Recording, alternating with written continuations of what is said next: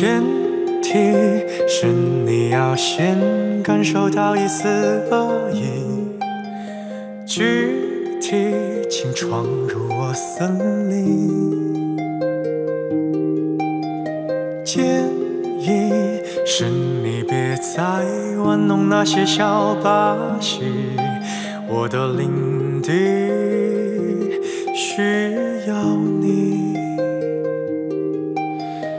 铜墙铁壁，那谁来负责表心意？当猎枪响起，看看谁在回避。我内心表现很积极，一路都能尾随你。我尽量保持好距离，忠心让人看不起。诗人太警惕，道听途说里口碑轮不到狐狸，可总是有人来不及证明，就已被看腻。北京时间十二点零七分，这里是正在直播的文艺大家谈，来自中央人民广播电台文艺之声。各位好，我是小东。各位好，我是小昭。呃，各位听众朋友啊，我想给您提一个问题，包括小昭，其实我想让你思考一下，就是比如你想选择看一部电影的时候啊，走进电影院之前，你会以怎样一个标准去评判这个电影是不是一个好电影？比如说通过电影的名字啊，或者说首先会看海报吧，对，海报上肯定首先有名字，嗯呃，有导演，有主要的演员，嗯，还有你会根据这个海报，就是它的，我觉得设计的就是美术的高低级程度打分。会觉花没花到花到位这钱对，对对对对，我觉得这个挺挺体现这个电影创编团队的一个艺术品味的。就是如果这个海报让我觉得就，哎呀，感觉是不是 low 了那么一点呢？我可嗯能就有点犹豫不去看。然后还有，确实名字也是体现这些的。对，因为很多现在电影啊，因为每个月、每一周甚至每一天都会有很多电影去上档，所以真的琳琅满目。我们挑选的时候，可能真的需要有一个非常直观的方式。而有很多电影名字因为起的不好，所以就是说让大家觉得这可能有一个烂片的潜质。比如之前我印象特别深，说那个《摔跤吧，爸爸》那个电影其实还可以啊，也不是说还应该说非常不错了。然后当时有一个港版的译名叫《打死不散三妇女》，然后就这个你就没有欲望去看。然后包括说那个，其实最早《三傻大闹宝莱坞》的时候，其实那个名字也一般。然后后来这个咱们这个内地又出了一个电影叫《横冲直撞好莱坞》，这你一看这名字你就觉得这肯定是一烂片，哎，那个片子好像还真的不行。真的不行。反正没有什么动静嘛，而且就有一些电影真的就包括什么什么新娘大作战，反正一听这个名字，包括还有之前出了一个叫什么我的新野蛮女友，反正就这种名字你一听，包括之前那个什么逐梦影影视圈那逐。梦影艺圈以及像什么《微微一笑很倾城》，我觉得听着都不像是好片儿的名儿。所以真的就是可能一个电影起名字真的挺重要的，因为你的名字如果起不好，可能观众影迷一看这个名字就已经把你拒之门外了。但是今天咱们要聊这一电影啊，其实很多影评人觉得说这个名字你一看就是一个网大网络大电影，或者说也肯定是一个有烂片潜质的电影。哎，但是看完之后，很多影评人自己觉得说，可能我被打脸了，这片儿并没有想的那么不好。哎，我们今天要说的呢，是在被“妖”字缠绕的元旦档 对，这个“妖”还乘以了二的。是之前说是《妖猫传》和《幺零零》，这咱们都聊过，其实还剩一部啊没说，就是由陈国富监制、肖阳执导啊，还有冯绍峰、刘亦菲、李光洁、郭京飞领衔主演的电影《二代妖精之今生有幸》。这部电影于十二月二十九号全国上映，截止目前上映十一天，票房二点六五亿，还在上升中啊。单日票房排名第四，仅次于《前任三》《星战八》还有《芳华》。最主要的是一开始很多影迷影评真的觉得说这这一看这片名就肯定是一烂片，而且又是一个新导演加有点像这个流量明星的感觉，都认为这可能是一个有烂片潜质的电影。而且豆瓣评分其实六点多分也不是特别高，很多人都带着这样看烂片的心情去看了，没想到看过之后，其实觉得哎还可以。当然是觉得还可以，是在哪儿呢？嗯其实昨天咱们聊到的这个今年元旦档杀出的这匹黑马嗯《前任三》哈，你觉得这名字就是一个 有烂片潜质的电影吗？我我觉得是，反正这名字我看着是没打算去看的。嗯是，虽然它票房已经是十几亿了，嗯。《前任三：再见前任》呢，目前的豆瓣评分也只达到五点九，其实还哦没有《二代妖精》在豆瓣的评分高。是不知道这个是不是因为大众对于这个影片的原本要求不高啊？对于这个二代妖精的要求预期心理预期不是很高，所以说看之后呢，这个优点都会被放大，而缺点可能觉得哎预料之中，所以就是最后的评论呀、评分呀，以及网友们的口碑啊，并没有那么不好啊。但总之，二代妖精获得了包括文艺大家谈、特约观察员、影评人史航在内很多业内人士的肯定。稍后的节目中呢，我们来关注一下这部电影究竟是不是一部被片名耽误了的佳作。如果您看过这部电影，也欢迎发来自己的观后感啊！关注文艺之声的微信公众号，发来留言，还有机会获得我们赠出的电影票。一零六六观影团本周五一月十二号的十八点三十分再出发，我们邀约大家在百老汇影城的北京东方广场店一起。包场观看《无问西东》这部新电影，人这名儿起的啊，就特别有哲理、有哲思啊。无问西东，你一看这有文化含量，这是为清华校庆拍的，那可难怪。所以要文气重一点，对吧？如果您您想成为免费观影的一员，现在就发送您的姓名加上电话加上“无问西东”到文艺之声的微信公众号抢票报名吧。雾里还在原地我还要怎样去却只要纯洁无比。我尽量学会很压抑，代价是不揭穿你。世人太警惕，道听途说里，口碑轮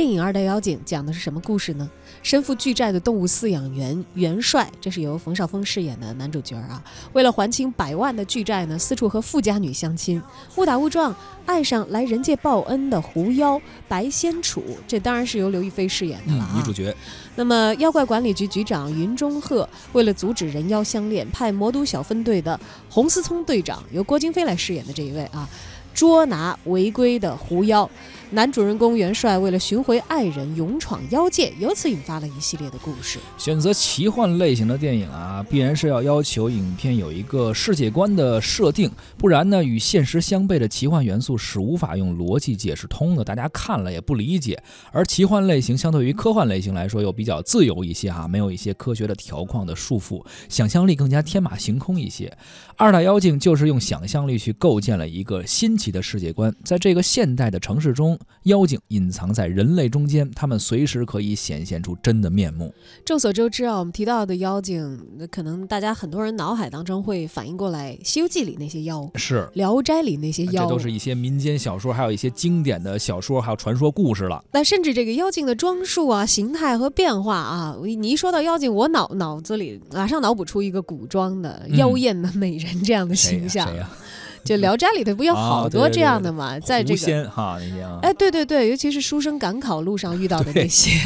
是包括其实你刚才说到这个二来妖精一个剧情，就是说那个嗯狐妖嘛，等于来人间报恩这感觉，其实有点像《白蛇传》的这个设定哈，也是对嗯。呃，男主都是有一点木木呆呆，然后一定是个读书人的那那种样子啊。当然，如果说这些形象的话，呃也许是不是就是二代妖精里头所说的一代？这是以前的那些古代的，对当时的那些妖精，嗯，那现在的城市里的妖精呢，就是二代妖精了，呃，也更加的符合现世的这个世界观。嗯，比较新奇哈。从目前的反馈来看呢，《二代妖精》最大的看点是新奇和逗笑。电影题材比较新颖，没有那些特意去搞笑而而去编编排的一些东西，但是呢，让人看过之后还觉得哎笑点满满。啊、很多呃看过之后的影迷就说，这剧情让我感觉笑到肚子疼，而且这个电影不是为了搞笑而搞笑，是能够自然流露出来的。呃，还有人说说这个前面啊一直在笑，笑的脸都僵了。呃，这些来自观众的一些评价，也能够从一定的角度去证明这部电影还算是一个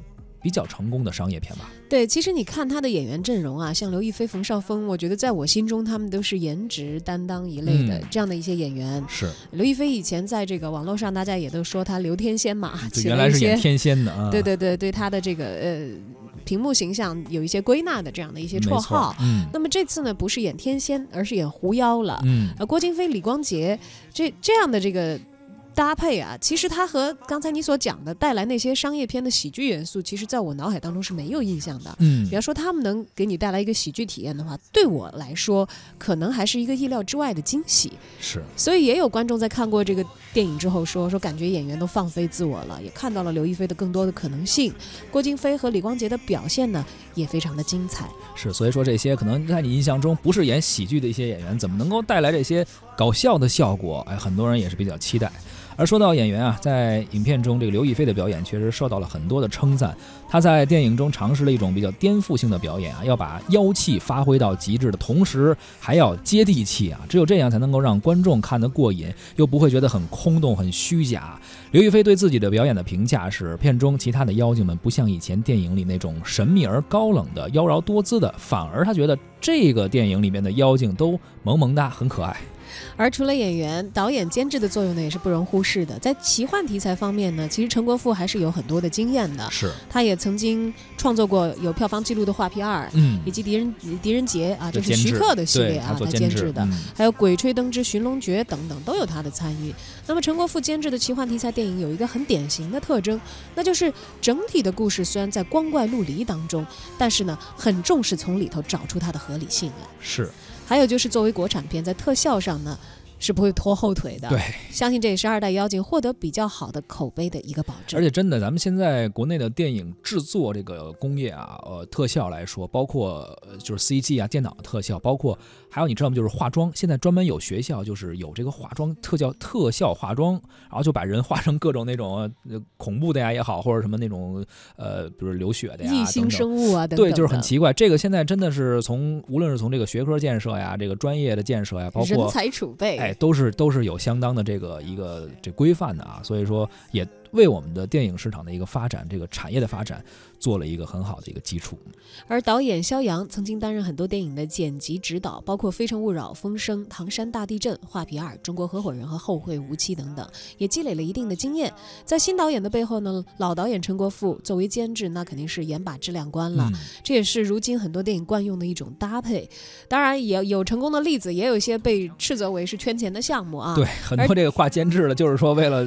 这个名头好出去拉赞助去。是，啊而电影《二代妖精》又交出了一份怎样的答卷呢？这个还得由看过的观众去评断。是这说了演员了，也说了导演监制了，其实还得回归到剧本本身啊。这个非常值得一提的是，《二代妖精》这个电影主打的是一个原创牌，它是一部呃近年来应该比较少见的原创剧本拍摄的电影。呃因为我们都知道近些年大家都愿意买什么大 IP 啊、改编大 IP 啊，哎，它这是一个原创剧本，这一点也吸引了不少观众的目光。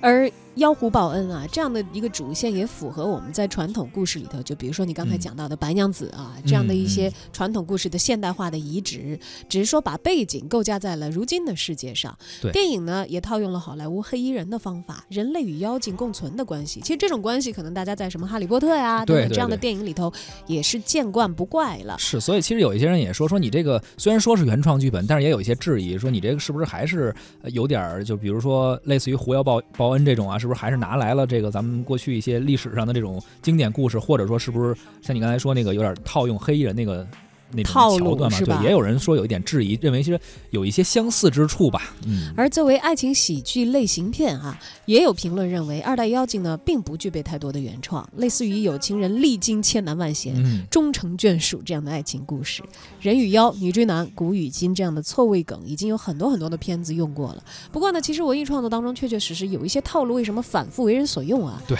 因为证明它在生产的过程当中是有效的。确实是，所以说有好评也有争议。哎，究竟这部电影是不是值得一看？如果说之前上映那些电影您都看过了，而这个电影您又因为名字可能有点儿呃有点怵啊。望望而不敢前啊，我们请来了文艺大家谈的特约观察员、知名编剧、资深影评人史航，听听他是怎么说的。二代妖精之今生有幸，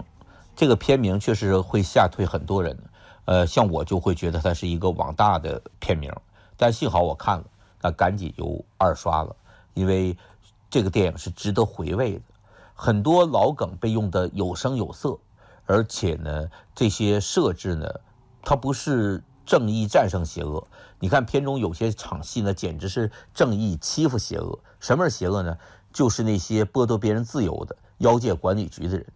所以说呢，那男女主角之间的这种感情呢，看似没来由，你跑到我人间就跑到我面前了，说一声我是狐狸精，说我是狐狸精就开始报恩了，但其实这里面爱情的因果是结实的，是生动的。是深刻的，就像这个片尾曲刘若英唱首歌，呃，粉丝里唱的，在落满灰尘的时代，讲一个干净的故事。什么叫干净？就肆意搞笑调笑，但是难掩其深情。就像当年我们被《大话西游》打动一样，确实就是这个刘亦菲演的这位狐狸精小白，当他为他的爱人，他要去搞钱。他又不能动用任何妖术的时候，他唯一能做就是在人潮人海中间捡垃圾、捡瓶子。那一刻，确实我自己看的时候觉得有一点星爷的电影的神采了，像《食神》呢，像《喜剧之王》那种神采了，那种落寞的、萧索的、至情至性的一笔，不是谁都学得来的。刘亦菲这个角色呢，好在神仙姐姐那个时代我没太被打动，但她当妖精妹妹的时候非常被打动。她美在不通人性，不通人性却是具备深情。美就美在这种粗暴、蛮横、愣，这种愣来愣去的直奔深情。而且郭京飞太点睛了，她演的这位妆比卖楼阿姨还浓的洪思聪洪队长，他。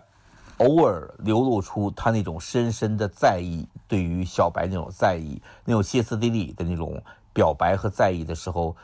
就让我想起了《大话西游》中吴孟达讲演的那个二当家。像李光洁呢，这个妖界管理局的云局长云龙鹤那种变态的调调，打下属耳光的调调，也吼各种定场诗那种老干部的调调，非常动人。都各有清新脱俗之处，包括方绍峰这位那个大象铲屎官，还有那个蝙蝠精典狱长，还有焦俊演那个说不好台词的流量天后贾冰冰，还有王双宝演的一些讨债黑帮，他们都不是一个标签化的东西。黑帮也有自己的梦想，那个天后也有侠气，而这个典狱长也有特别委屈无辜的地方。在这一切，你拍的是妖界，看的是人心。这里面你能感受到的是什么呢？就是妖怪就在我们身边，而这不是一个也建国以后成精的问题，这是外星生物变异的问题。归根结底是人类的都市病，直接心理外化的事情。元旦这个这几部电影中间，我觉得这是最用功、最用心、最聪明人下笨功夫的一部电影。虽然它的票房并不是独占鳌头，但是呢，未来我回头看来会发现这是元旦。档四部电影中间，唯一一部你希望他接着拍续集、再拍续集、再拍续集的一部电影，它不是一个圈钱电影，它是个圈粉的电影。其实看元旦档这几部电影，呃，《解忧杂货店》呢，把这点意思弄成了那点意思，而幺零零呢，把这点意思就弄成这点意思，而这个。票房独占鳌头的《前任三》再见前任呢，是把那点意思弄成了不好意思，起码在我看来是不好意思。而只有《二代妖精之今生有幸》，是把一点意思弄成了很多意思，让人对电影的想象有了一个新的界定，也对这种深情的勾勒有一个新的期待。这样的电影，陈国富监制，肖阳导演的电影。我觉得它有一种非典型的精彩，它源自功夫影业。王家卫当年拍电影《一代宗师》中说过一句台词：“功夫就是时间。”所以呢，这个电影花了比较长的时间来做这个酝酿。它并不是一个 IP 改编作品，就是原创，原创的令人点赞。嘿，电影到了结局。可是你的生活还依然在继续，你收起笑容，握紧双拳，要回到这复杂世界去。来吧，我为你唱首歌，忘掉心酸的事。虽然只是暂时，其实你只是假装成熟的孩子这嘈杂舞台上演出人头地的故事。也许有人喜欢你追逐成功的姿势，也许会有人您正在收听的是文艺之声文艺大家谈，今天咱们关注的是元旦档的电影啊，《二代妖精之今生有幸》。刚刚史航老师除了这个《二代妖精》以外，还把剩下几部电影也给评价了一下，看来是都看了。对都刷过了，然后也给您做一个参考啊，想看哪部可以走进电影院。这位朋友说了，说这《二代妖精》我看了，这可能是我看过的众多电影当中为数不多的，在主角受重伤快要挂的时候，不讲废话还记得要叫救护车的电影。哎，这这个评价真的哎，你仔细琢磨，真是这么回事啊！一般电影到特别是快到结束的时候啊，这身受重伤，然后就非要说一堆话，然后再把这气儿咽了，就不知道想着先叫救护车哈。对，一到那种情情况，我就脑子当中就闪回曹云金的那个台词：“啊你死不死？”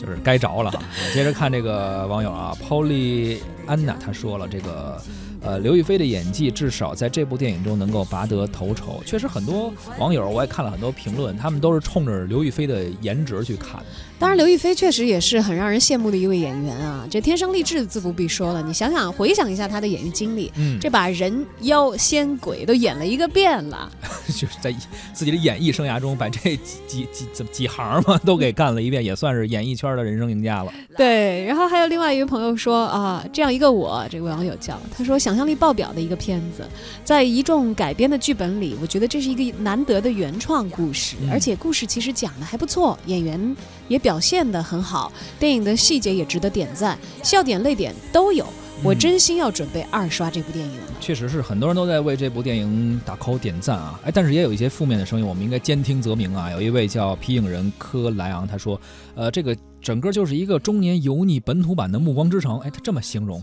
哎，《暮光之城》也有一点人和非人类嘛，而且对它还不只是这个吸血鬼类，它还有这个狼人类等等不同族群之间的纠扯。所以他可能觉得这个就是一个就是本土版的这个油腻版的《暮光之城》，觉得有一些套路啊，包括什么两个人相爱然后受到阻挠啊，这种万金油的方法，他感觉这个挺尴尬的啊。这是一个差评的网友。还有一位叫空空的朋友，他说，影片的定义呢是都市爱情奇幻喜剧，嗯，四个点都做到了，而且不尴尬。其实对于走进电影院的我来说，已经感到是不容易了。是具体怎么样呢？啊，听过我们今天的介绍，还有影评人的一些评论，包括网友的一些评论啊，您可以做一个选择。如果想感受一下这个叫什么 都市爱情奇幻喜剧这四大元素，可以走进电影院看一看《二代妖精